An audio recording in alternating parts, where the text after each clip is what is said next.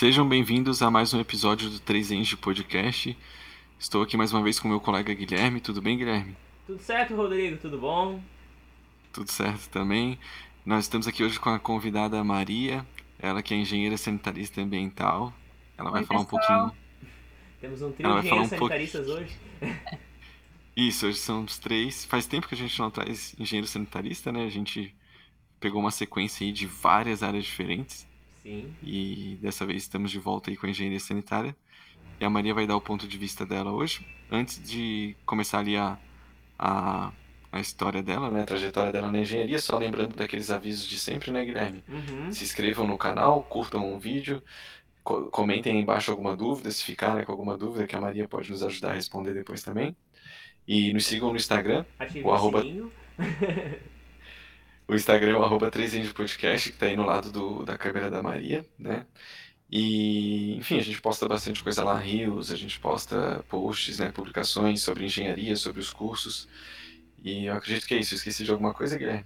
Não, não, é basicamente isso. E não se esqueçam que se vocês quiserem participar do podcast ou se vocês conhecem alguém para nos indicar, é, vocês podem entrar em contato conosco tanto pelos comentários aqui do YouTube quanto pelos stories do Instagram. Lembrando que o Instagram da nossa convidada vai estar lá nos destaques para se você quiser conversar mais alguma coisa com ela. ok?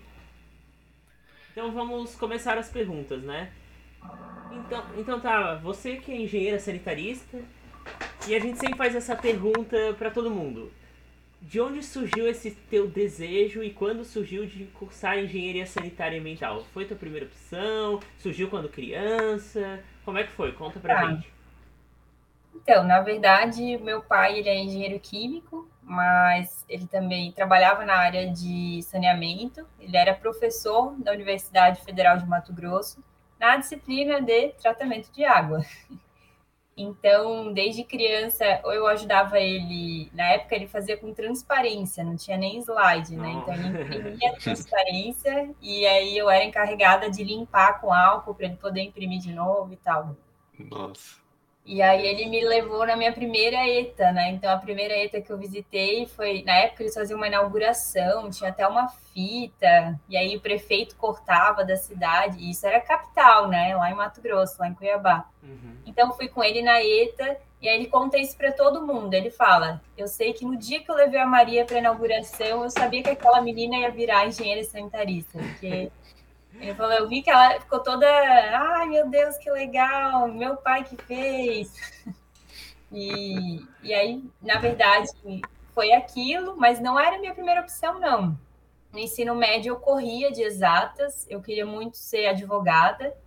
Então, tem até uma cartinha que a gente fez que era para ser desenterrada esse ano, que era o que você se vê fazendo daqui a 10 anos. E aí, já estou entregando minha idade, né?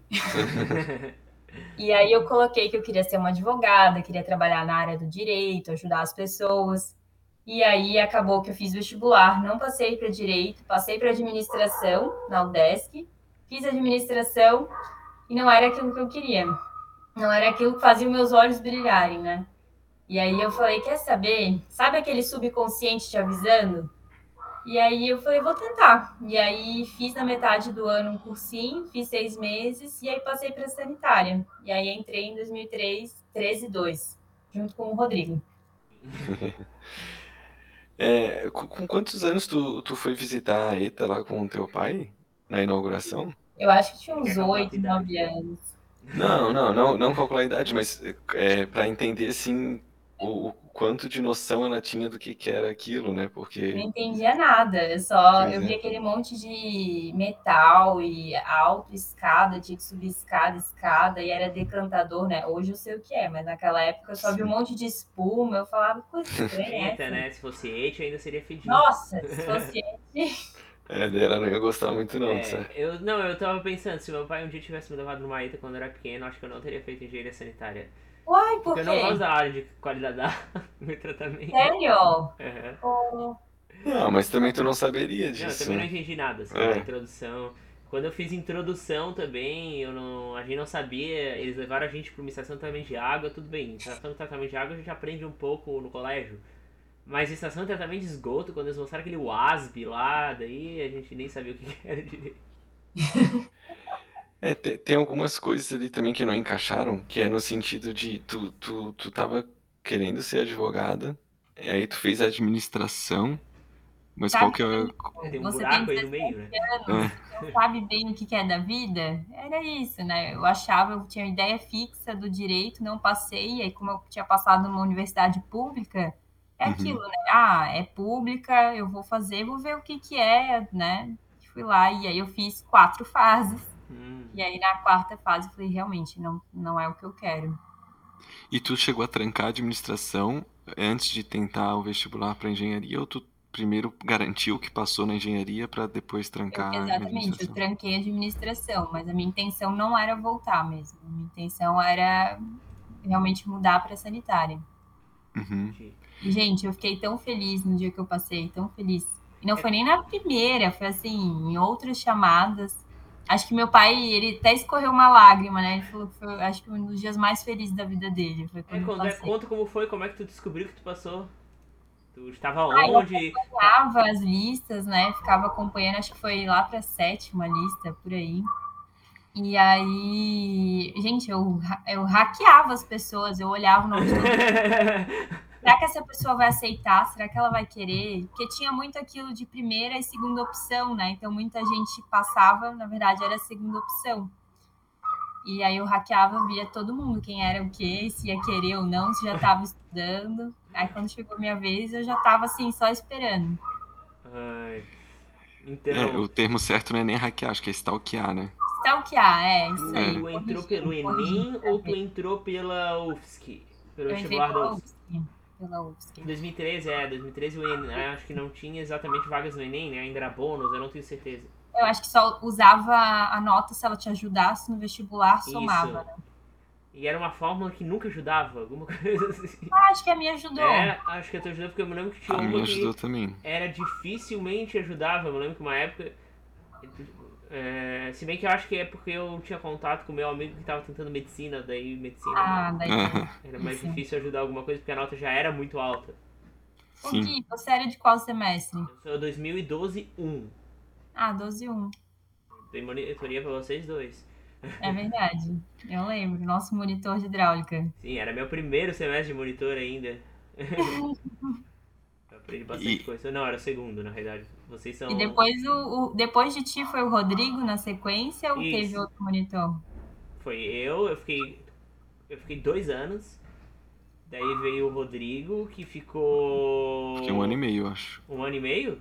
Eu acho que foi um ano e E meio. depois foi o outro Rodrigo. Outro Rodrigo? Teve, teve um outro e daí, Rodrigo. depois do outro Rodrigo, eu. Daí eu, eu teve uma pessoa no meio, que eu não lembro quem era. E daí foi o. Aí daí eu não lembro. Como é, É, que a- você sabe tudo isso? É porque a Nádia sempre chamava pra ajudar os monitores novos. Ah, É, o, o Guilherme sempre tava lá, né, Gui? É, Eu nunca larguei o laboratório hidráulico, até nas minhas pesquisas do mestrado e doutorado tá lá ainda. É, eu quando saí, eu não larguei mesmo, assim. não- Abandonou o espaço. Ai. Até inclusive aproveitando o gancho, né? Quem quiser relembrar aí as histórias do Guilherme ou as minhas, a gente tem, vou deixar aqui em cima o, o vídeo, né? O podcast do Guilherme, onde ele conta a história dele, também tem o meu, onde eu conto a minha história. Mas voltando aqui pra, pra É, Maria, voltando né, pra nossa Maria, convidada né, de hoje. tendo uma reedição do nosso podcast. né? É, tu, o que que tu achou quando tu entrou no curso da engenharia sanitária, Maria? Assim, tu, tu acha que era aquilo mesmo que tu queria? Ou tu não descobriu isso logo de cara, demorou um pouquinho pra... O início, acho que foi a parte mais complicada, porque você não tem contato mesmo com o que é engenharia sanitária e ambiental. Tirando lá a introdução à engenharia sanitária e ambiental, o resto é geral, né, para as engenharias. Então, mas eu gostava porque eu me sentia desafiada, sabe? Eu Entendi. sempre gostei, na verdade. E depois, quando foi ficando mais específico sanitária, gente, eu adorava. Eu acho que eu, eu ia bem feliz para aula e gostava das discussões. Sabe, sabe quando você se encontra num lugar? Eu finalmente tinha me encontrado. Eu acho que é até bom eu ter feito outro curso antes, porque eu entrei com 20 anos, eu estava um pouquinho mais madura, né? Sim, sim. Então, eu tinha certeza que era aquilo mesmo que eu queria. Sim, isso é algo bom.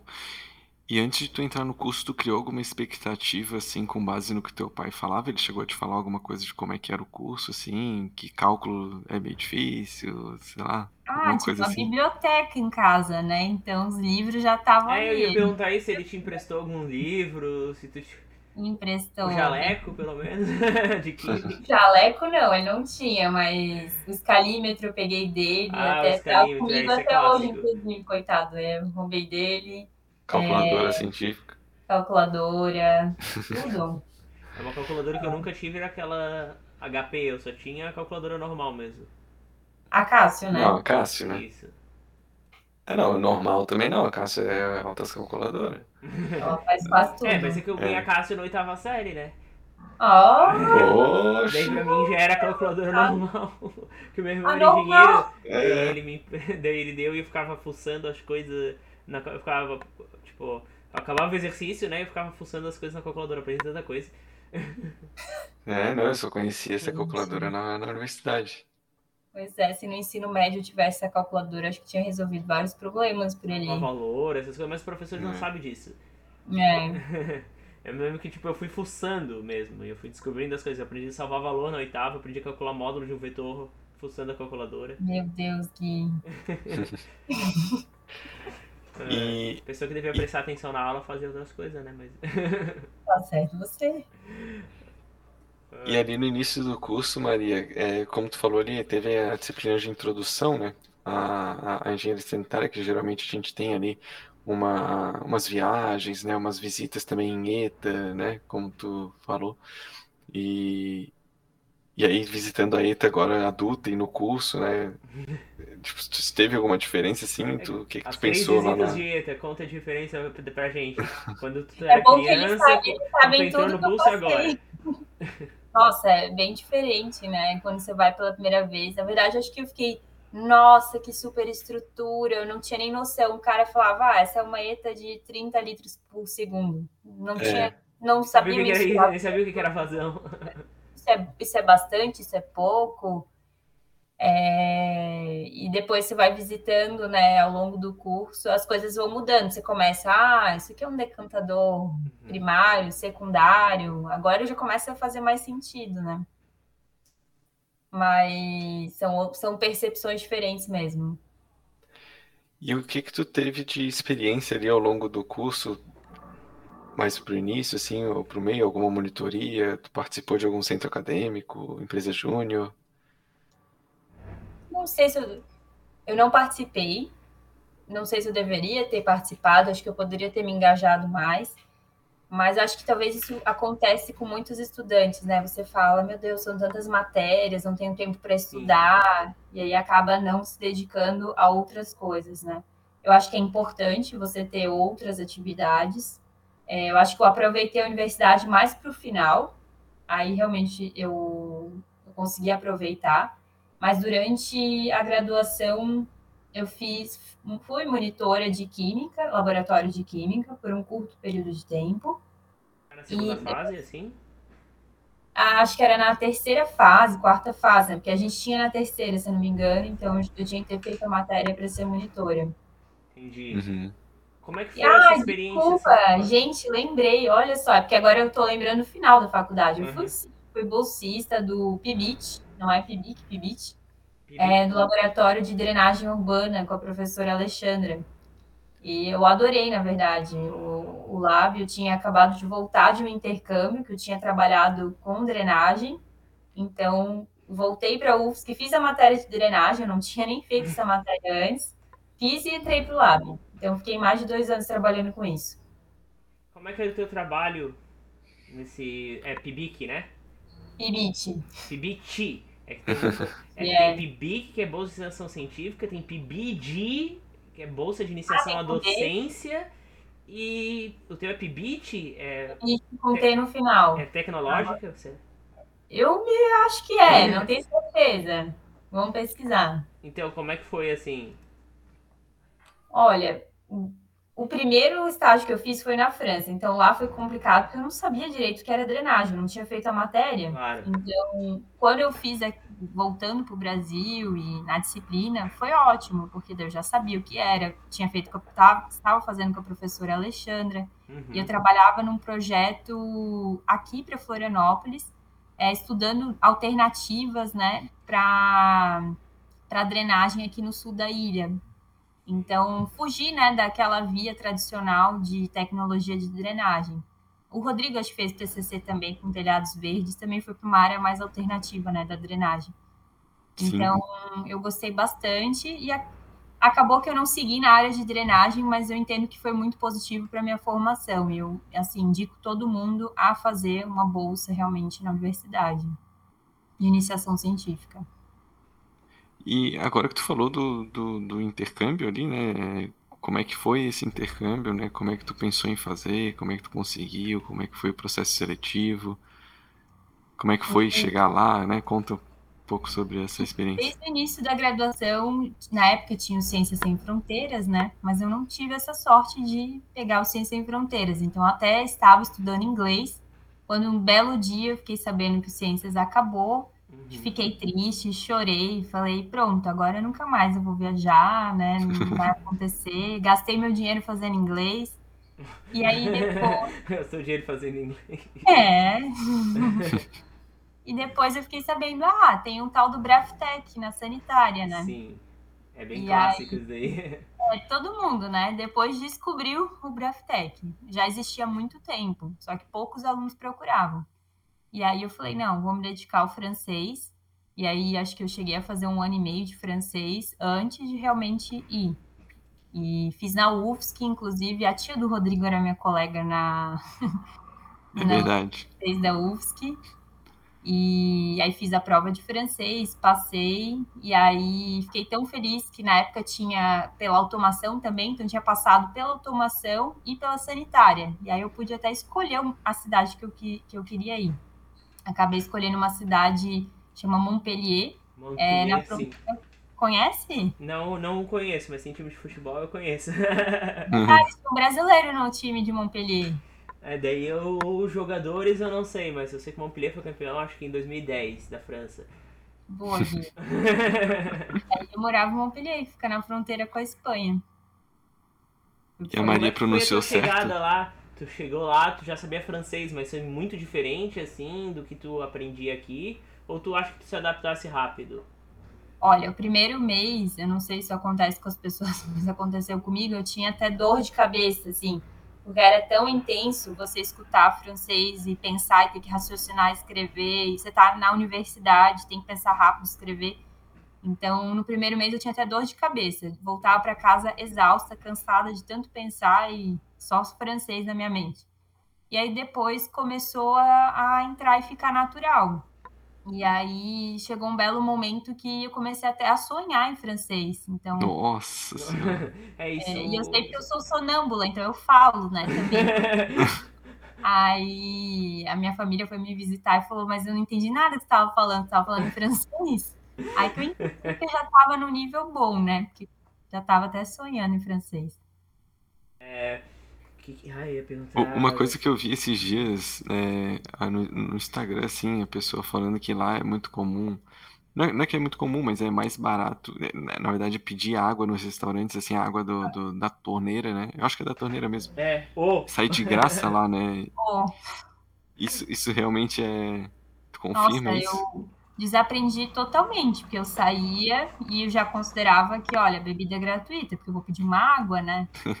E aí eu só pensava no valor da comida. E alguns restaurantes aqui em Florianópolis, acho que um que eu já vi, pelo menos, já tem essa tradição também. Você pode pedir a água, vem uma jarrinha e ele enche com água do filtro, por exemplo. Então eu queria que essa moda pegasse, sabe? Porque um copo d'água, às vezes, sabe, não custa nada. Uhum. Porque assim, ó, lá na França também a água da torneira, propriamente dita, é muito potável. É bem mais potável que a água da torneira daqui, que acho que é, tem muito cloro, né? Daí fica mais difícil, por exemplo, fornecer água da torneira. Se por nem todos os restaurantes têm filtro, às vezes os restaurantes é. têm bombona. Então essa prática na França é muito mais fácil de se conceber. Tanto que não é todos os países da Europa que tem, Portugal não é de graça, por exemplo. E eu vou falar, Gui, uma coisa que agora que você falou, né? Uhum. Quando eu voltei para cá depois do intercâmbio, eu juro para vocês que eu senti o gosto de cloro na água. Sim. E depois de ficar um ano sem beber a nossa água, é, depois eu, eu, lembro na sanitária saindo para encher a garrafinha no bebedor, eu falava, gente, água em todos os lugares na minha casa, aqui na UFS, tá com esse gosto de cano, eu falava gosto de tubulação, de cloro. E é isso mesmo, realmente, a nossa água tem muito cloro. É diferente. Mas tem lugares ainda aqui, mesmo aqui em Santa Catarina, que a água é potável mesmo, tipo, tu abre as torneiras. Pode tomar. E pode tomar. Sim. Mas em Florianópolis, ninguém aconselha. É, eu tenho filtro em casa, eu tomo água Sim, do filtro. Eu também faço isso. Mas tem gente que ainda prefere as bombonas aqui. Em restaurante também.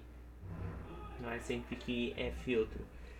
Mas então, lá no intercâmbio, tu conseguiu a bolsa Braftec e tu cursou muitas disciplinas lá? Ou tu focou mais. Porque Braftec exige alguma pesquisa, não exige? Eu fiz todas as disciplinas. Uhum. É, lá eu estudava, na verdade, com engenharia química. É engenharia química com foco em despoluição do meio ambiente.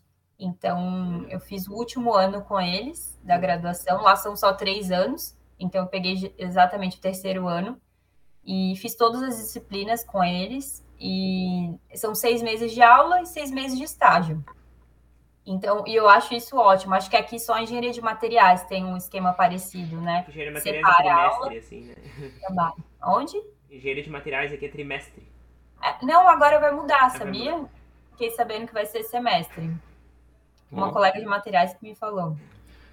Eu acho ótimo, eu acho que é uma tendência que poderia até ser pensada, se bem que eu sei que a gente tem muita matéria e tudo mais, mas isso funciona lá. Então, e uma coisa interessante lá é que na grade curricular deles é obrigatório o inglês. Então é uma matéria como todas as outras matérias. E você só se forma se você fizer a prova de inglês lá, o TOEFL, e tiver a nota né, superior pré-passar. Então você só vai pegar o seu diploma se você tiver a nota de inglês suficiente. Isso eu achei bem diferente. Aqui no Brasil a gente faz se quiser, né?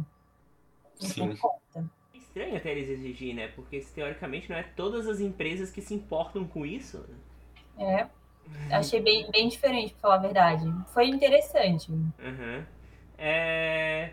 Quais foram as principais dificuldades que tu encontrou lá na, lá na França, assim, além do idioma que tu falou que tu conseguiu morar, ah, tu conseguiu lugar para morar rápido, teve problema com renovação de visto, como é que foi? Fiz tudo via Brasil, então eu já saí daqui sabendo onde eu iria morar, morei numa moradia estudantil, eu adorei, particularmente, se alguém puder escolher isso, foi ótimo. Tinha era meio que vereador assim no corredor. Eu tinha os amigos de todos os lugares, né, do mundo. A gente conversava, pessoal da Venezuela, do Equador, é, Ilha de Madagascar. Oh, oh. É muito legal. E eles até hoje falam comigo no Instagram, tá? É um pessoal muito querido e todo mundo tá na mesma, né? Você tá sozinho, sem a sua família, é novo, às vezes não domina muito bem o idioma. Então você não tem vergonha de falar com ele, erra, às vezes errar uma palavra ou outra. Então você se arrisca. E isso foi bom, muito bom. Eles achavam bem engraçado. Fiz brigadeiro pro pessoal. Isso é de praxe, né? Fazer brigadeiro. Né? Todo mundo. Mas eu não lembro, não tem leite condensado lá fora, né? Tu tem que fazer o leite condensado, né? Lá tem um corredor que é de comidas exóticas. eu achei um leite condensado lá. Mas não Nossa. tem batata palha. A gente tentou fazer também estrogonofe, aí teve que comprar batatinha e amassar e fingir que era batata palha. Nossa não senhora. Não tinha no exótico. Mas leite condensado dá pra fazer caseiro e não é tão difícil assim, não fica tão ruim assim. Não fica tão ruim, ah, não, é? fica até gostosinho. Eu não lembro, acho que era misturar açúcar, leite em pó, alguma coisa assim, não tenho certeza. Pegue, pesquisa na internet. Se um dia você for para Europa e não tiver comidas exóticas. É, quem sabe? E em relação às viagens lá, Maria, porque muita gente passeia bastante, né, nesses intercâmbios, tu conseguiu aproveitar? Então, eu levei bem a sério os estudos e o estágio. Então, eu só viajava realmente quando era o final de semana, ou tinha algum feriado. Então, eu não deixei de assistir aula para viajar, não faltei estágio por isso. Mas mesmo assim, dá para viajar. Gente, eu, o que, que eu fazia? Final de semana eu pegava e falava: vou ver hoje na Ryanair, que é a empresa mais barata de lá, o que, que tá por 10 euros. O Guilherme vai falar do voo por um euro. Que ele Não, um centavo de libra. Meu Deus, você viajou por um centavo de libra? Aham. Eu achei que eu tinha mandado os meus 10 euros. Não, eu já viajei por um centavo de libra. Nossa, Mas é nem todo incrível. mundo ouviu todos os podcasts, hein? O Rodrigo já enjoou desse Todo Mas mundo que fala que- de voo lá, ele fala isso. um centavo de libra, mas, é, mas é algo absurdo. Sim. Imagina você cruzar um país, né? E pagar Dinamarca, não, da Inglaterra pra Dinamarca. Eu fui da França para a Bélgica por 10 euros, depois da Bélgica para a Alemanha por 10 euros. Fiz o meu roteirinho todo 10 euros, né? O que, que é 10 euros? Aí eu ia. De repente não consegue mais voltar, assim. É. Não, é, eu também fui fazendo roteiro assim, só barato, barato, barato. Só que uma hora tu tem que dar um salto de um pouquinho mais caro, porque É. não, senão não fechava, assim. É, o meu salto foi ir assim e na volta eu tenho que voltar de ônibus. Daí foram 14 Ah, horas tá. de ônibus. Lembrando que a gente fala aqui de avião, mas o ônibus lá na Europa, Também ele é muito barato, se tu souber É. procurar. Tem empresa, acho que é a Eurolines, né? Tem a ClickBus também, não é? Eu lembro. Acho Não, que, não lembro, eu fui em 2011. Então, eu as épocas eram um nome. pouquinho diferentes. A Eurolines eu consegui, nem pela internet, tu vai lá na loja, tu paga acho que 7 euros às vezes, ida e volta, então é muito barato. Eu fui de Faro para Sevilha, para uma cidade do sul de Portugal, paguei 7 euros e volta, foi bem tranquilo. Então, é, é, ônibus é barato. O trem que é moda, assim, não é tão barato quanto dizem. é, Acaba sendo o mais caro porque é o que menos tem promoção, digamos assim. A não ser se tu mas for. pra- se você vai como estudante ou vai fazer um intercâmbio, você pode fazer uma carta de estudante, que é um Uhum. é, você faz um compromisso lá com a empresa de trem, então você acaba pagando muito mais barato na passagem. Então, às vezes, você consegue comprar uma passagem por 15, 20 euros, porque você tem esse desconto de estudante. É, Isso é na França, porque a Na França França. subsidia isso. bastante os estudantes. Por exemplo, na França, tu é estudante francês, tudo é de graça praticamente.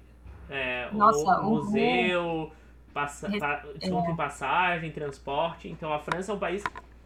Se tu for lá pra estudar, a- tu consegue muitos descontos. Mesmo se tu não for na França, se tu estudar, por exemplo, em Portugal, como foi o meu caso, e visitar a França, tu ainda tem muitos descontos. Se tu estudar na França, tu tem mais descontos ainda. Acho que o Louvre era de graça pra quem, para estudante francês. 3,50 de euro. Ah, tá. Mas assim, no estilo francês, né? Com entrada, prato principal e sobremesa. E no outro estágio, eu fiz a faculdade e o estágio foi no laboratório em Paris. Lá era ainda um chefe de cozinha que fazia. Era assim, Nossa. você almoçava por R$3,50, comida incrível. Não é à toa que, tem que contar, eu engordei 10 quilos nesse ano da França, né? Ou se fosse na Itália ainda, na Itália a gente engorda, é, o- mas na 10 França, quilos, gente, foi triste. é, eu na voltei França eu achei cara a comida. Nossa. boa. O Rodrigo me reconheceu quando eu voltei. Ah, eu reconheci? Tava meio diferente, né? Não, acho que não. A Tati Não inclusive ia lembro dizer que ela disso. engordou, hein? pra depois brigar contigo. Não, até porque eu não, não tava lembrando disso agora que ela falou que. Eu tô tentando lembrar, mas eu não, não lembrava disso. Eu percebi que assim, eu não tinha balança, né? Então eu nunca me pesava. Eu percebi quando a minha calça rasgou bem na bunda. eu falei, cara, tem alguma Nossa, que cena de filme. estranha. Por que a minha calça tá rasgando? Aí eu fui na farmácia, eu juro que eu não acreditei quando eu vi o, o, o peso. Daí eu fui em outra farmácia para confirmar, eu falei, caramba, 10 quilos. E eu não Olha, percebi. Eu vou contar, eu nunca me pesei em Portugal, não foi por falta de vontade, foi porque era pago. Eu Eu não ia ia pagar. perguntar isso. Era barato, tipo, era tinha. 50 centavos, mas eu falei, ah, eu não vou gastar dinheiro pra E saber aí o você não peso. se pesou. Oi? E aí você ficou sem saber? Sim, Sim, eu engordou. achava que eu estava engordando. Só que eu cheguei no Brasil com 59 quilos.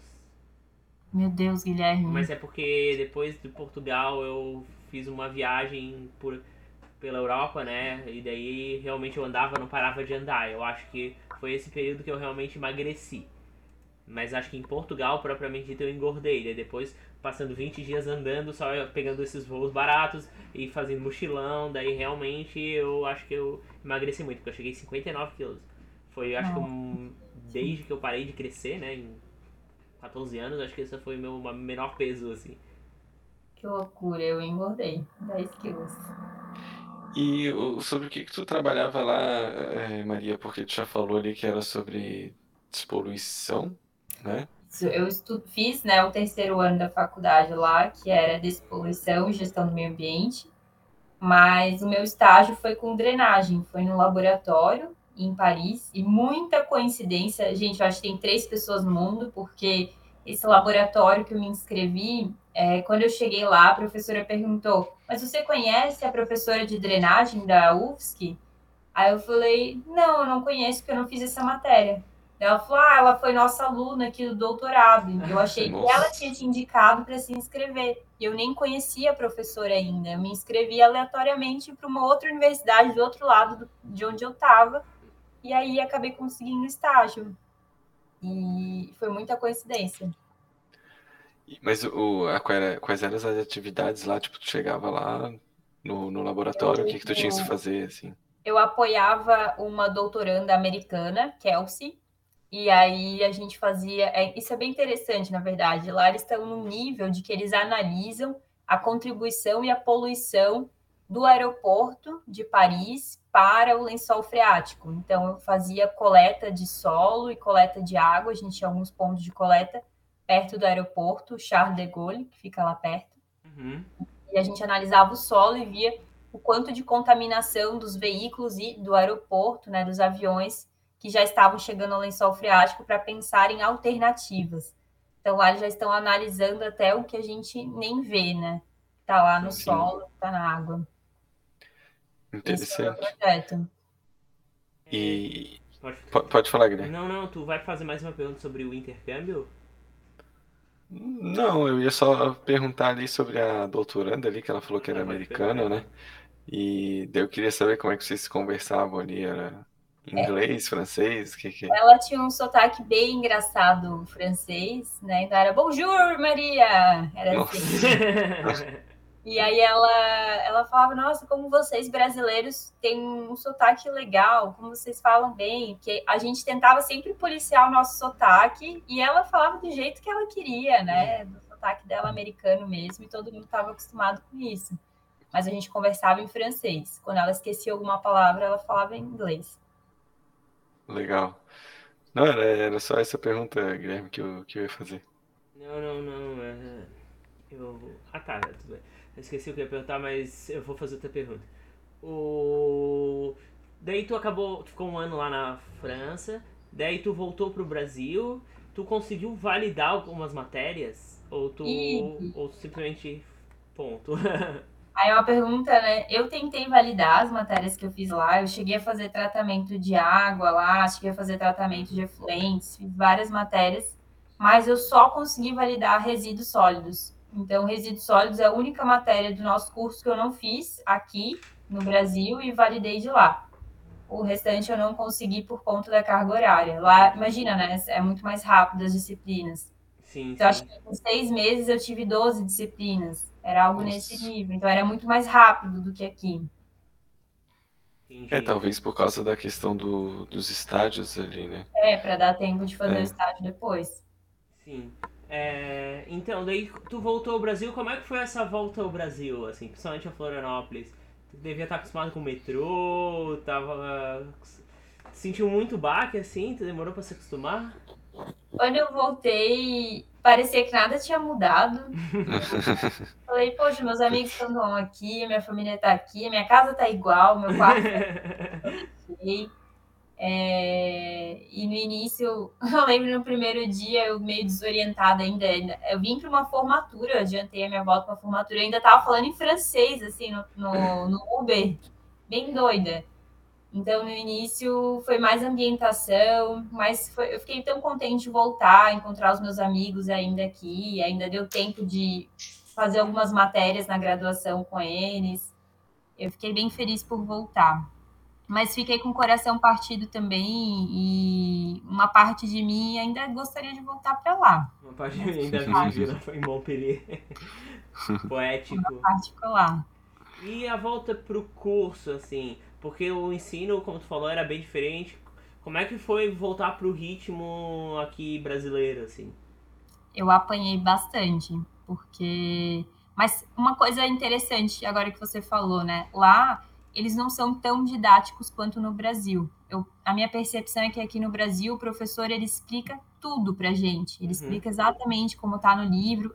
Ele vai desde o básico até você entender a parte final. Lá eles dão mais mastigado, lá é mais direto, assim, é direto que você precisa saber da matéria. E aqui, por mais que a gente fale, ai, para que, que eu preciso aprender tudo isso, sabe? Mas faz diferença. Você entende por que, que as coisas funcionam daquela forma. Minha visão, né? Então, quando eu voltei, foi bem difícil, achei bem puxado. Imagine a matéria lá do David de obras hidráulicas, é, outras matérias difíceis do curso que eu acabei deixando. Né? Instalações né? hidráulicas que do, que do professor Raul, que é bem difícil. Até drenagem urbana, só que tu já tinha feito drenagem. Não sei se tu pegou com o Pompeu. Peguei metade Pompeu, metade Alexandra. Ele ah, aposentou no meu. Era só o Pompeu, era terrível, assim, tipo, ele puxava bastante. Era uma prova com uma questão só. Ou era 0 é. ou era 10. Eu tirei 7, não pergunte como, mas ele chegou assim falando, é 0 ou 10. Mas, eu não é, sei por que, que eu não eram tive. professores, eram, né, ali no final, premiado. Mas foi bom, eu gostei, gostei bastante. É. Tu e... fez só o. Tu fez só o estágio obrigatório? Aonde? Não, se tu só fez o estágio obrigatório ou tu fez outros estágios aqui Ah, durante a graduação? Isso. Não, eu trabalhei, sabe o ENEAMB, Encontro Nacional de Engenheiros Ambientais? Uhum. Eu fui coordenadora do ENEAMB, trabalhei também Excelente. no laboratório de drenagem. Uhum. E que mais? Gente, assim, não tá me dando um branco. Não fiquem bravos com isso. Eu já trabalhei em algum lugar, eu não estou me lembrando. Mas depois foi numa empresa que, inclusive, é a mesma empresa que eu tô hoje. Eu comecei como estagiária e agora em agosto já vai fazer quatro anos que eu tô nessa empresa. Mas tu ah. começou no estágio normal, não no estágio obrigatório. Exatamente, comecei no estágio normal, mudou que aí depois obrigatório, virou obrigatório. Depois voltei pro normal e aí. Voltou pro normal? Como assim? Por quê? Eu acho que. Porque o obrigatório não tinha meses. Oi? Tinha alguns meses ainda depois do obrigatório, porque eu já tinha cumprido as horas obrigatórias. Ah, tá, formatura só depois, né? Então ainda tinha alguns meses, e aí eu troquei o meu estágio de novo para o normal para poder continuar na empresa. Uhum. Entendi, entendi. Faz Sim, sentido. pode ficar até se formando. É. E como é que era esse estágio? Tu gostou? Tu, o que, que tu fazia lá? Eu trabalhei. Então, é a mudança drástica da minha vida, né? Eu tava lá com a drenagem e tal, e de repente eu fiz um estágio de saúde e segurança do trabalho. Nossa! E aí, Mas chegou a fazer disciplina de segurança do trabalho, porque tem uma disciplina optativa, né? No nosso curso ela é optativa, inclusive o código dela é ENS, mas ela é obrigatória na civil. E na sanitária ela é optativa. Isso foi inclusive algo que eu coloquei lá no relatório de estágio que eu falava, né? Poxa, se essa é uma disciplina do nosso curso originária, por que, que para a gente ela é optativa e para outros cursos ela é obrigatória? Isso até limita o mercado de trabalho para a gente, coloquei. Mas eu não fiz essa disciplina, eu fiz um curso do Senai de segurança do trabalho, online mesmo. E aí eu vi que tinha vaga na empresa e eu falei, poxa, mas eu não sei nada de segurança do trabalho, vou fazer esse curso. Fiz o curso, atualizei já o meu currículo, tudo em tempo recorde. Fiz o curso, atualizei meu currículo, mandei. E, e, foi inclusive um ponto positivo na entrevista do estágio. Eles falaram que acharam bem interessante eu ter corrido atrás, ter entendido o que, que era, o que, que eu gostaria de trabalhar. É, e aí eles consideraram isso, né? Isso foi uma das considerações que eu recebi, inclusive, quando eu fui contratada. Então, durante o estágio, tu, tu, tu atuou aí nessa área de segurança do trabalho. Eu, exatamente, eu era aquela pessoa que falava, né? Cadê o EPI? Cadê cura? Cadê a ergonomia do trabalho? Fazia reuniões com grupos de, de trabalho para falar sobre questões de trabalho, segurança, até meio ambiente, resíduos. Isso foi bom, porque dentro da empresa acabou que eu acabava falando com todo mundo também. É uma área que você tem que falar com as pessoas, né? Você não fica lá no computador escondido. Uhum. Então, acabei conhecendo todo mundo. Então, até hoje, né? Hoje eu trabalho em sustentabilidade, outra área, mas é bom que eu conheço todo mundo por causa do meu estágio da segurança. Pois é, tu falou agora sobre a, a- que tu mudou de área, né? Tu, isso foi quando foi contratada, tu já mudou de área ou tu foi contratada e continuou trabalhando em segurança do trabalho e Eu- depois mudou de área? Eu continuei na segurança do trabalho, e aí a área se chamava Saúde, Segurança do Trabalho e Meio Uhum. Ambiente, é HSSE, né, da sigla em inglês, e CSR, que é Responsabilidade Social Corporativa. Tudo isso era o nome da minha área. Então, comecei a trabalhar com responsabilidade social corporativa. Então, eu era encarregada disso já no estágio. Então, era eu que fazia essa parte. E aí Uhum. a empresa percebeu, né, que inclusive acompanhando a tendência do mercado, de que é importante ter uma área exclusiva para trabalhar com isso. E aí foi criada a área de sustentabilidade. E eu ainda continuei como estagiária, e aí foi bem na transição. A área foi criada, eu fui contratada, então eu falo bem feliz. Fui a primeira funcionária da sustentabilidade. Criado especialmente para você. Fiquei bem feliz. Não, bacana. E, e aí nessa área de sustentabilidade tu lida mais com o que, assim? Não, não acho que não é mais segurança do trabalho, né? Não, agora mudou completamente, né? Agora é focado em sustentabilidade. Eu trabalho com relatórios de sustentabilidade. Não sei se vocês já chegaram a ler algum relatório de alguma empresa. Não. De sustentabilidade? Acho que não.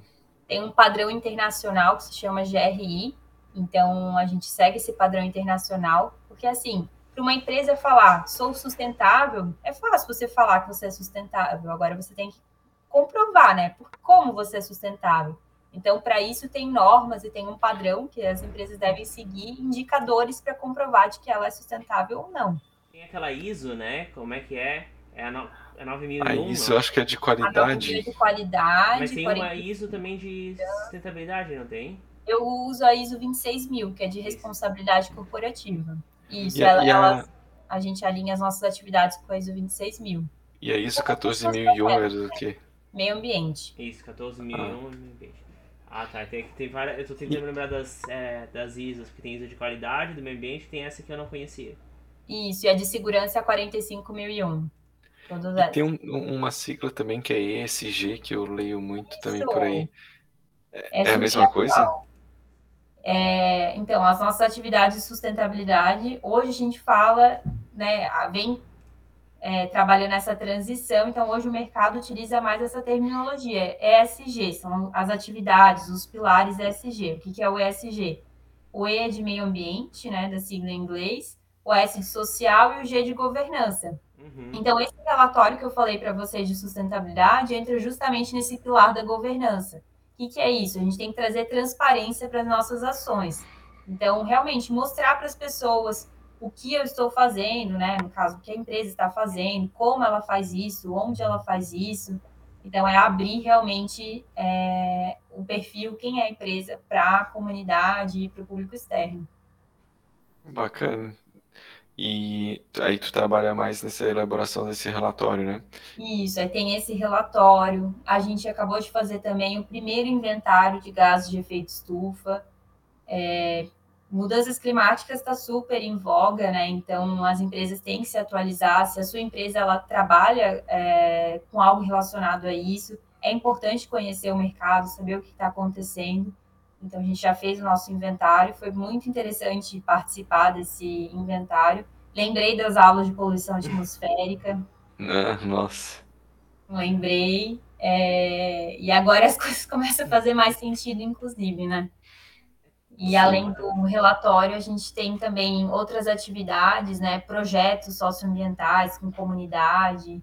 Assim, foi é, é bem diferente, né? Na, na graduação, eu era menina do esgoto, eu adorava É esgoto. Era a minha matéria preferida, por mais que trabalhasse. Pai. Só que dera água, né? Visitou a estação de tratamento com o pai. Gostava, era, era full saneamento, né? Uhum. Mas aí a, a vida vai levando a gente para caminhos que às vezes a gente não escolhe. E aí estou feliz, né, com o caminho que eu segui e hoje trabalho com sustentabilidade. É bem interessante, ainda mais para nossa área. E, e isso é, é, algo curioso, né, porque é sanitária e ambiental. Sim. E o ambiental é o que a gente menos tem no nosso curso, é focado totalmente em saneamento. E daí é, teve muita, muita gente dificuldade fala... no estágio, assim, no início? Ou tu acha que eu conseguiu tive... levar de boa? Tive bastante dificuldade no início. Eu fiquei preocupada até porque é uma multinacional, então o inglês faz parte do dia a dia. Uhum. Tive que fazer a apresentação em inglês, preparar a documentação em inglês. Então eu falava assim, gente, será que eu vou dar conta? Uhum. Várias vezes eu duvidei, mas a gente vai tentando, a gente se esforça, né, e, e chega lá. Saúde e segurança, eu falava, não tive essa matéria, mas as pessoas têm paciência, né? E inclusive o meu chefe era engenheiro sanitarista também da UFSC, é, a minha supervisora de estágio também, então todo mundo tinha essa noção de que não era algo que a gente tinha visto na graduação, mas eu aprendi muito com eles. Sim, é bacana. E, e, e o TCC, tu fez algo relacionado ao estágio? Isso. Eu fiz o TCC relacionado à dinâmica de crescimento de macrófitas aquáticas em um reservatório de uma usina hidrelétrica. As macrófitas mas, mas, mas aquelas...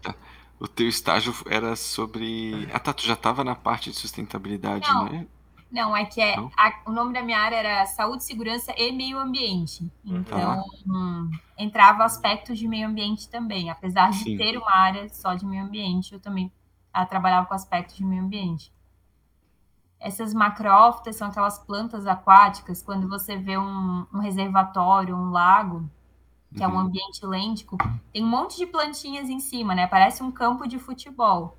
Então, Sim. e aquilo ali é resultado de que a dinâmica não está boa, né? Que tem possivelmente entrada de esgoto, de efluente, a carga de nitrogênio está muito alta. Uhum.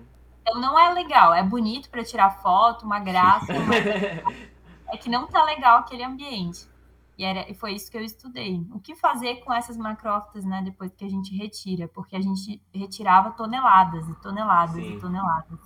É, tem uns vídeos na internet de, de tipo umas máquinas assim que eles usam para tirar e tal. Isso aí.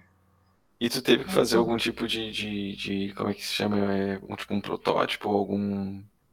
Tu teve que botar a mão na massa nesse TCC ou foi mais teórico?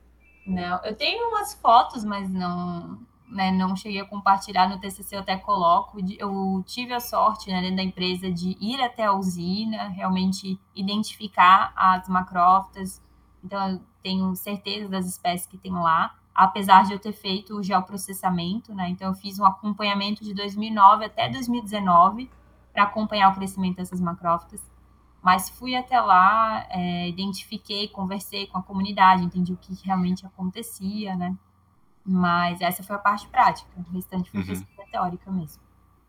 E, e, as conclusões que tu tirou ali do teu TCC, né? De, porque o objetivo era é, sugerir é o, que o que fazer, fazer com elas, né? soluções, né? E você Isso. vai ter que tirar essa macrófita, ela atrapalha Sim. a geração de energia. Então, eu fui atrás e descobri que tem algumas espécies que são tóxicas, então também tem que tomar cuidado. Mas essa macrófita, ela pode ser usada como complemento para a ração de animais ela mesma pode gerar energia, ela tem um potencial de biogás. Então foi o que mais me encantou, na verdade, já que a gente tira toneladas, é assim, caminhões e caminhões de macrófitas, por que não gerar energia com ela também, né?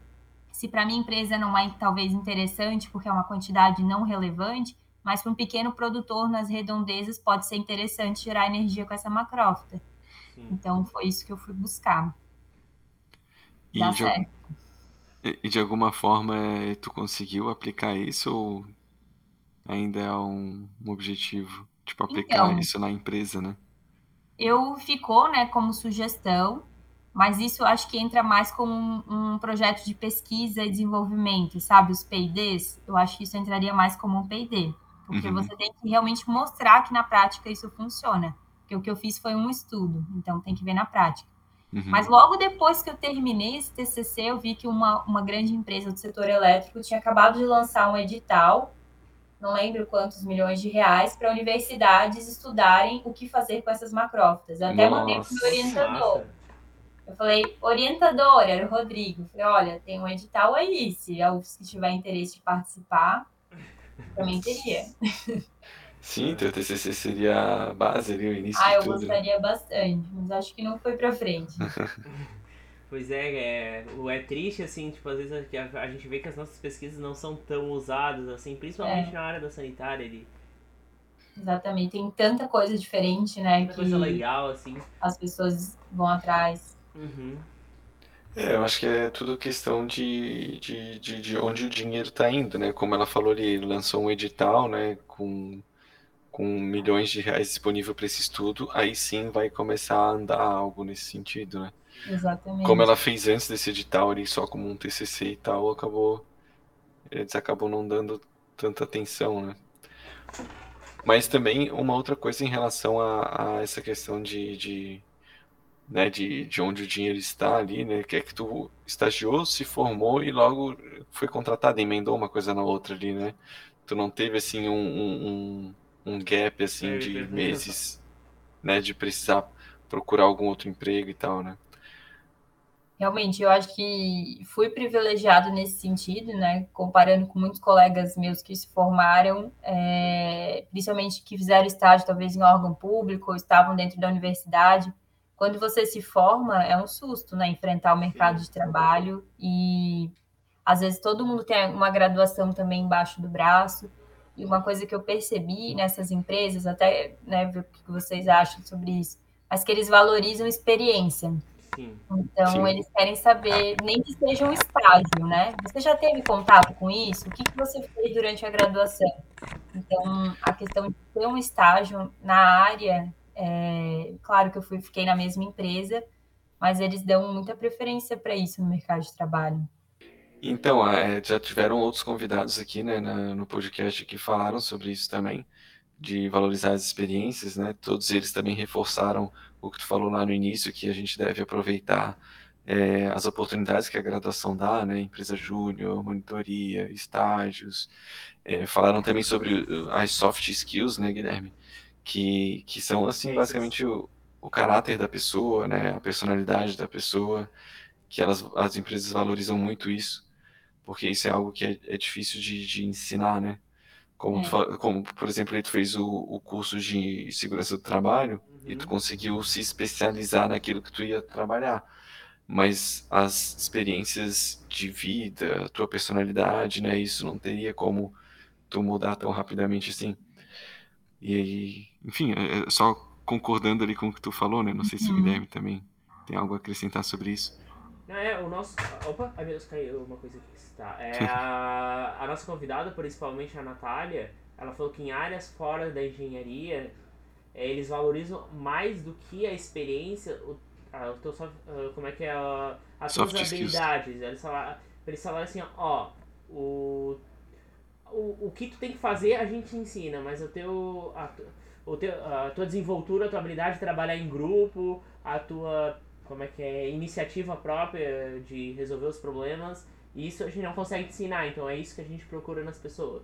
Mas claro, engenharia ainda é necessário conhecimento mais especializado, né? Não é- então não é tão simples assim. Mas acho que é uma questão de equilíbrio, tu equilibrar experiência com o, o teu próprio desenvolvimento pessoal.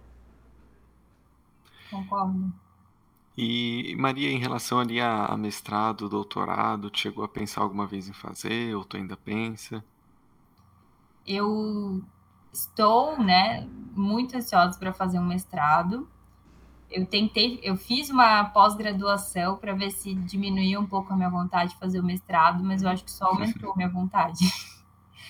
Mas chegou a concluir a, a pós? Sim, Eu sou especialista em peri- auditoria e perícia ambiental. Oh, que chique. Mas É. isso deu mais vontade ainda de fazer o mestrado. A questão é o tempo, né? Quando a gente está, né? Pós-graduação ou mestrado profissionalizante? Eu gosto. Se eu fiz? É, não, qual dos dois tu fez? Foi pós-graduação mesmo ou foi mestrado? Pós-graduação. Ah, tá, porque existe uma coisa chamada mestrado profissionalizante, que daí é um ano só. Acho que Sim. não tem dissertação, não lembro. Mas na UFSC não tem, né? Não tem. Ali Acho na que tem. sanitária. Na que não, sanitária? No departamento de sanitária não tem. É, Na eu civil acho eu acho que tem. Ah, sim, na civil. Olha eu que acho, interessante. pelo que eu, eu estagiei no Defesa Civil e o meu supervisor lá sugeriu que eu fizesse pra continuar trabalhando com eles, assim. Eu. Interessante. Porque eu não, eu não consigo fazer por conta do trabalho, né? Eu trabalho oito horas e ali na sanitária é em horário comercial. Sim. Então, acaba O sendo. mestrado?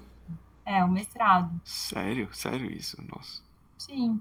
É de manhã, às vezes de tarde. É, então- depende, assim, ó, se tu trabalhar com bolsa tu- como tu trabalha, tu provavelmente não vai ter bolsa, o problema é tu fazer as disciplinas, e as disciplinas da sanitária são todas ou de manhã ou de tarde. Uhum. Acho que só tem uma que é à noite, mas tu não vai ter que fazer seis disciplinas, então tu não vai cursar essa matéria de seis vezes. Então, é só que no mestrado da USP, da sanitária, só existe uma disciplina obrigatória. Duas, na real, seminários 1 e seminários 2. Então tu pode fazer essas duas obrigatórias e tu pode pegar em outros departamentos que tem aula à noite, por exemplo, engenharia do conhecimento. Aí eu, fa- eu tô fazendo uma disciplina na engenharia do conhecimento que a aula é só à noite.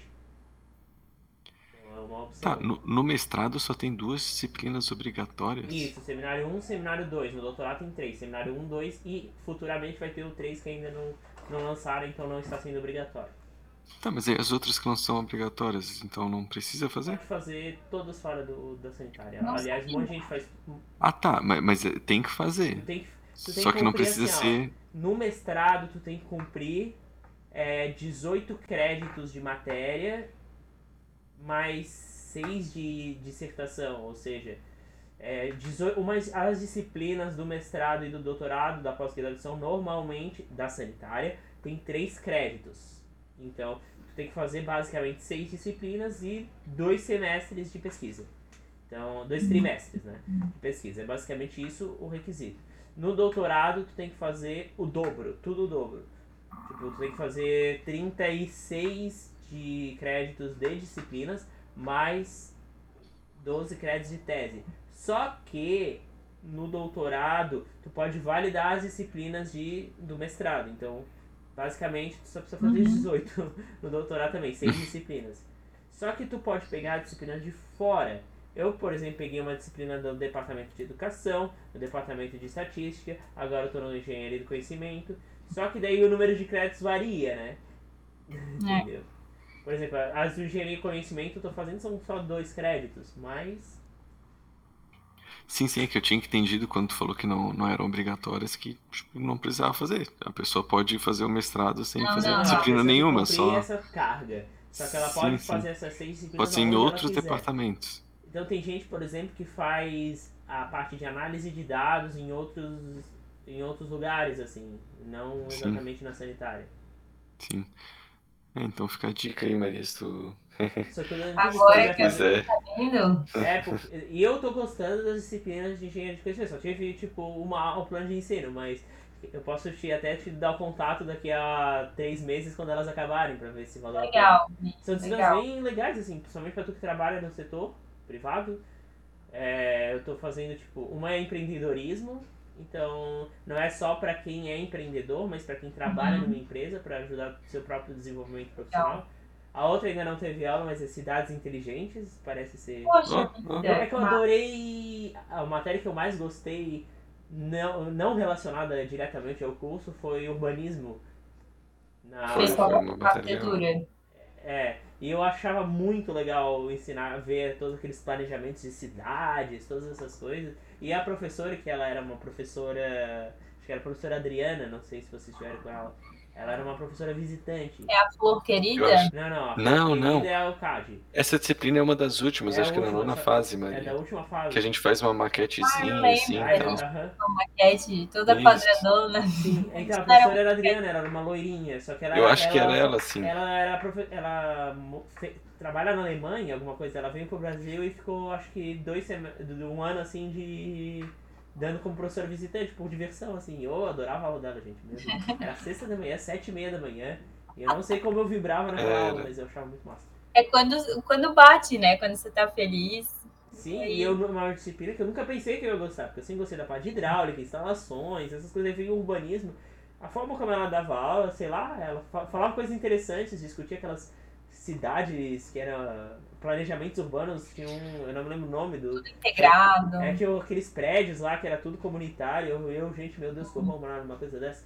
Mas, É, o que eu lembro bastante, assim, é da, que, a- que as casas tinham que ter olhos para as ruas, né? Tipo, uma, uma rua que só tem muro alto, tipo, é perigoso, né? Não tem segurança, ninguém tá te vendo, se algo, sei lá, É. se alguém te assalta ali, ninguém vê, ninguém ajuda, ninguém faz nada.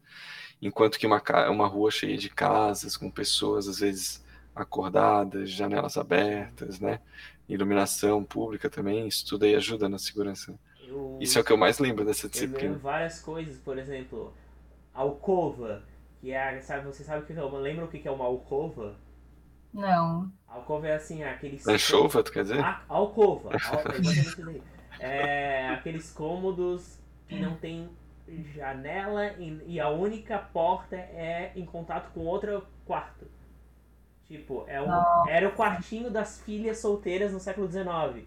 Meu Deus. Porque daí não tinha como aparecer nenhum, nenhum Nossa. visitante indesejado na, Nossa. naqueles quartinhos, assim. E também em casas de coisas indevidas. Entendemos. É, era usado para esconder casais. Por isso que a, as velhinhas que faziam. As velhinhas, as mulheres que juntavam esses casais para se encontrar e ter relações, elas chamam chamadas de alcoviteiras, porque elas botavam naquele quarto que ninguém espiava. Nossa. E eu me lembro que a professora contou isso e eram histórias muito legais, assim. Sete e meia da manhã. Sete horas da manhã, mas era essa. É, mas é Na sexta-feira, né? Sexta-feira. sexta-feira eu tava todo dormindo, mundo eu feliz. aula de física 3, que era sexta e sete e meia, eu nunca ia, gente. Só acho que eu ia bem na matéria, porque eu o professor não ignorava as minhas faltas. Mas é que assim, eu tinha aula segunda, sete e meia, terça, sete e meia, quarta, sete e meia, quinta eu tinha monitoria cedo, então era. Eu dava monitoria de física, e daí sexta eu tinha aula de física 3, sete e meia, sabe que ia chegar destruído já no último dia? E daí, ai não, daí às vezes eu dava preguiça não ia pra aula. Mas acontece essas coisas. Pô, então acho que eu vou perguntar pra Maria os planos futuros dela, né? É. Já que ela falou aí de mestrado, doutorado, tem algum plano pro futuro? O que que tu imagina aí pros próximos anos? Eu vou fazer o quê? Dois anos de formada agora. Tô- Uhum. Já tô com saudade das matérias da, da UFSC. Então, por iniciativa própria mesmo, eu voltei a estudar, ler todo o material. Eu quero estar sempre em contato com as matérias. É, No passado, eu e o Rodrigo, a gente tentou fazer alguns projetinhos juntos, né? Foi, foi bem Ah, interessante de pluvial? pluvial, de sistema de aproveitamento de água da chuva. Mas para o futuro, eu penso em nunca perder esse, esse fio da meada, né? Continuar sempre estudando, me mantendo atualizada. E acaba que na área que eu tô hoje, ela é uma área bastante abrangente. Então, eu, eu trabalho com projetos, cada hora é um projeto diferente do outro. Então, eu acabei de finalizar, inclusive, um projeto de sistema fotovoltaico e aproveitamento de água da chuva também. Uhum. Então é bom que volta e meia eu tenho que relembrar. Uhum. Então, futuramente é isso. Por enquanto, os planos estão mais, mais próximos da, da realidade agora. Bom, e acho que a gente pode pedir também o- o- os conselhos finais, Guilherme. Tu tem mais alguma dúvida em relação à trajetória da Maria? Não, não, eu só tenho mais uma pergunta dos planos futuros. É, tu pretendes, além de se atualizar, é, não sei se essa pergunta é válida, assim, mas tu pretende um dia é, montar a tua própria empresa, já que tu trabalha no- na área, trabalhar como consultoria, ou tu pretende, assim, ou tu tá bem satisfeito, assim? Hoje, não. Eu acho que eu não penso em ter uma empresa própria. Eu acho que hoje seria muita incomodação. Tenho amigos, né, que têm empresa e falam, meu Deus, é muita burocracia. Você trabalha o dobro do que se você trabalhasse para alguém. É o que eu escuto, né? Mas hoje não, hoje, hoje eu tô contente do jeito que eu tô, né? Fecho, dá o meu horário, fecho a porta e volto para minha casa. Claro que eu tenho a minha responsabilidade como funcionário, Uhum, mas hoje não, hoje não penso em empreender, mas quem sabe amanhã. uhum. Pretende continuar por aqui, assim, ou... Olha, meu coração tá metade lá na França, né? Então, Nossa, um mestrado sanduíche, será? olha, seria um sonho. Vamos ver. Tô bem aberta, na verdade. Vocês se sentem presos a Floripa? Ficariam. O Ai, Rodrigo eu fui viajar pro Uruçanga esse fim de semana, eu me apaixonei pela cidade. se apaixonou pela É que é uma cidade. cidade de colonização italiana e meu sangue italiano ferveu naquele cidade. E parece aquelas cidades cenográficas de novela de época, assim. Aham. Não Ah, fui ainda, não conheço Uruçanga. É, É, uma do boa lado de dica. Criciúma. Tipo, 20 Sim. quilômetros de Criciúma. É muito bonitinha a cidade, então... Não sei, eu acho que o meu coração me chamou pra lá, tem alguma coisa batendo. Tem que ver se tem alguns editais de concurso lá pra professor em Uruçanga. edital de concurso pra Morro da Fumaça, tô esperando se se eu vou ser chamado ou não. Ó, vamos acender a velhinha. Uhum. Tomara que sim. Agora a gente geralmente pede pro nosso convidado pra ele dar conselhos finais, assim. Esse é o teu momento. O que tu sugere pra quem tá ouvindo, sobre qualquer coisa, assim. Sobre o teu Tá bom. trabalho, sobre intercâmbio, sobre o que tu se sente mais à vontade. Agora é o teu momento. Que que eu indico para todo mundo? Eu acho que até vocês deram uma palhinha que o pessoal fala isso geralmente nos vídeos, mas é o que eu queria trazer mesmo. É aproveitar as oportunidades. Eu nunca teria ido para a área de saúde e segurança se não- uma amiga não tivesse falado: Olha, Maria, tem uma vaga numa empresa muito legal, uma multinacional, para trabalhar com segurança. E aí eu fiquei insegura, né? Mas nem conheço, nem sei o que é isso. E a gente vai arriscando, vai atrás e estuda e aprende. É, quem diria que um dia eu iria parar na França? Aprendi francês, é uma língua maravilhosa, linda, indico.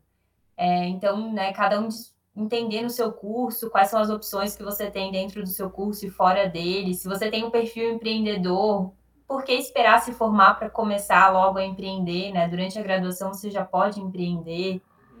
Então, busca aí um parceiro, uma parceira. A gente tem histórias, né, de sucesso até na nossa, no nosso curso de pessoas que montaram uma empresa juntos e, e hoje estão aí bem, né, e satisfeitas. Uhum. Então, pode ser durante a graduação, não precisa esperar e, e é interessante arriscar mesmo. Às vezes a gente pensa muito, muito, muito e não faz as coisas, depois só se arrepende, né? Então, é aqui, aquela fa- famosa frase: o não eu já tenho, então vou tentar. Quem sabe dá certo. Atrás do de jeito nenhum. eu- Não, tô brincando. Não! Não, essa é a frase atualizada pros pessimistas. Mentira. Tentem sempre. O não você já tem. Busque sempre a, te- ou a possibilidade do sim. Estamos tentando até agora, né? Mas uma hora vai. Tá, gente? Não sei se o Rodrigo tem mais alguma colocação. Não, acho que só agradecer a Maria por ter passado a, a visão dela, né, sobre a engenharia sanitária e ambiental, sobre o curso, falou um pouquinho sobre o mercado de trabalho ali também, sobre o que ela faz hoje em dia. Uhum. E acho que é bem esse o nosso objetivo aqui, né, no podcast, tentar trazer essa, essa verdade sobre os cursos, sobre a engenharia, né, cada um com o seu ponto de vista, mas é, é a realidade, né, de cada um. Uhum. E, e, e agradecer também ao Guilherme pela, por mais um episódio. E acho que é isso. Que dupla, hein, pessoal? Que dupla. Se vocês ainda têm alguma dúvida, pergunte aqui no comentário, né? Se, ou entre em contato com a gente pelo Claro. Instagram, com, com ela também. E a gente tá sempre disposto a responder vocês, tá? Então é isso, gente. Agradeço novamente a todos pela presença e até o próximo vídeo. Tchau, pessoal. Prazer. Obrigada.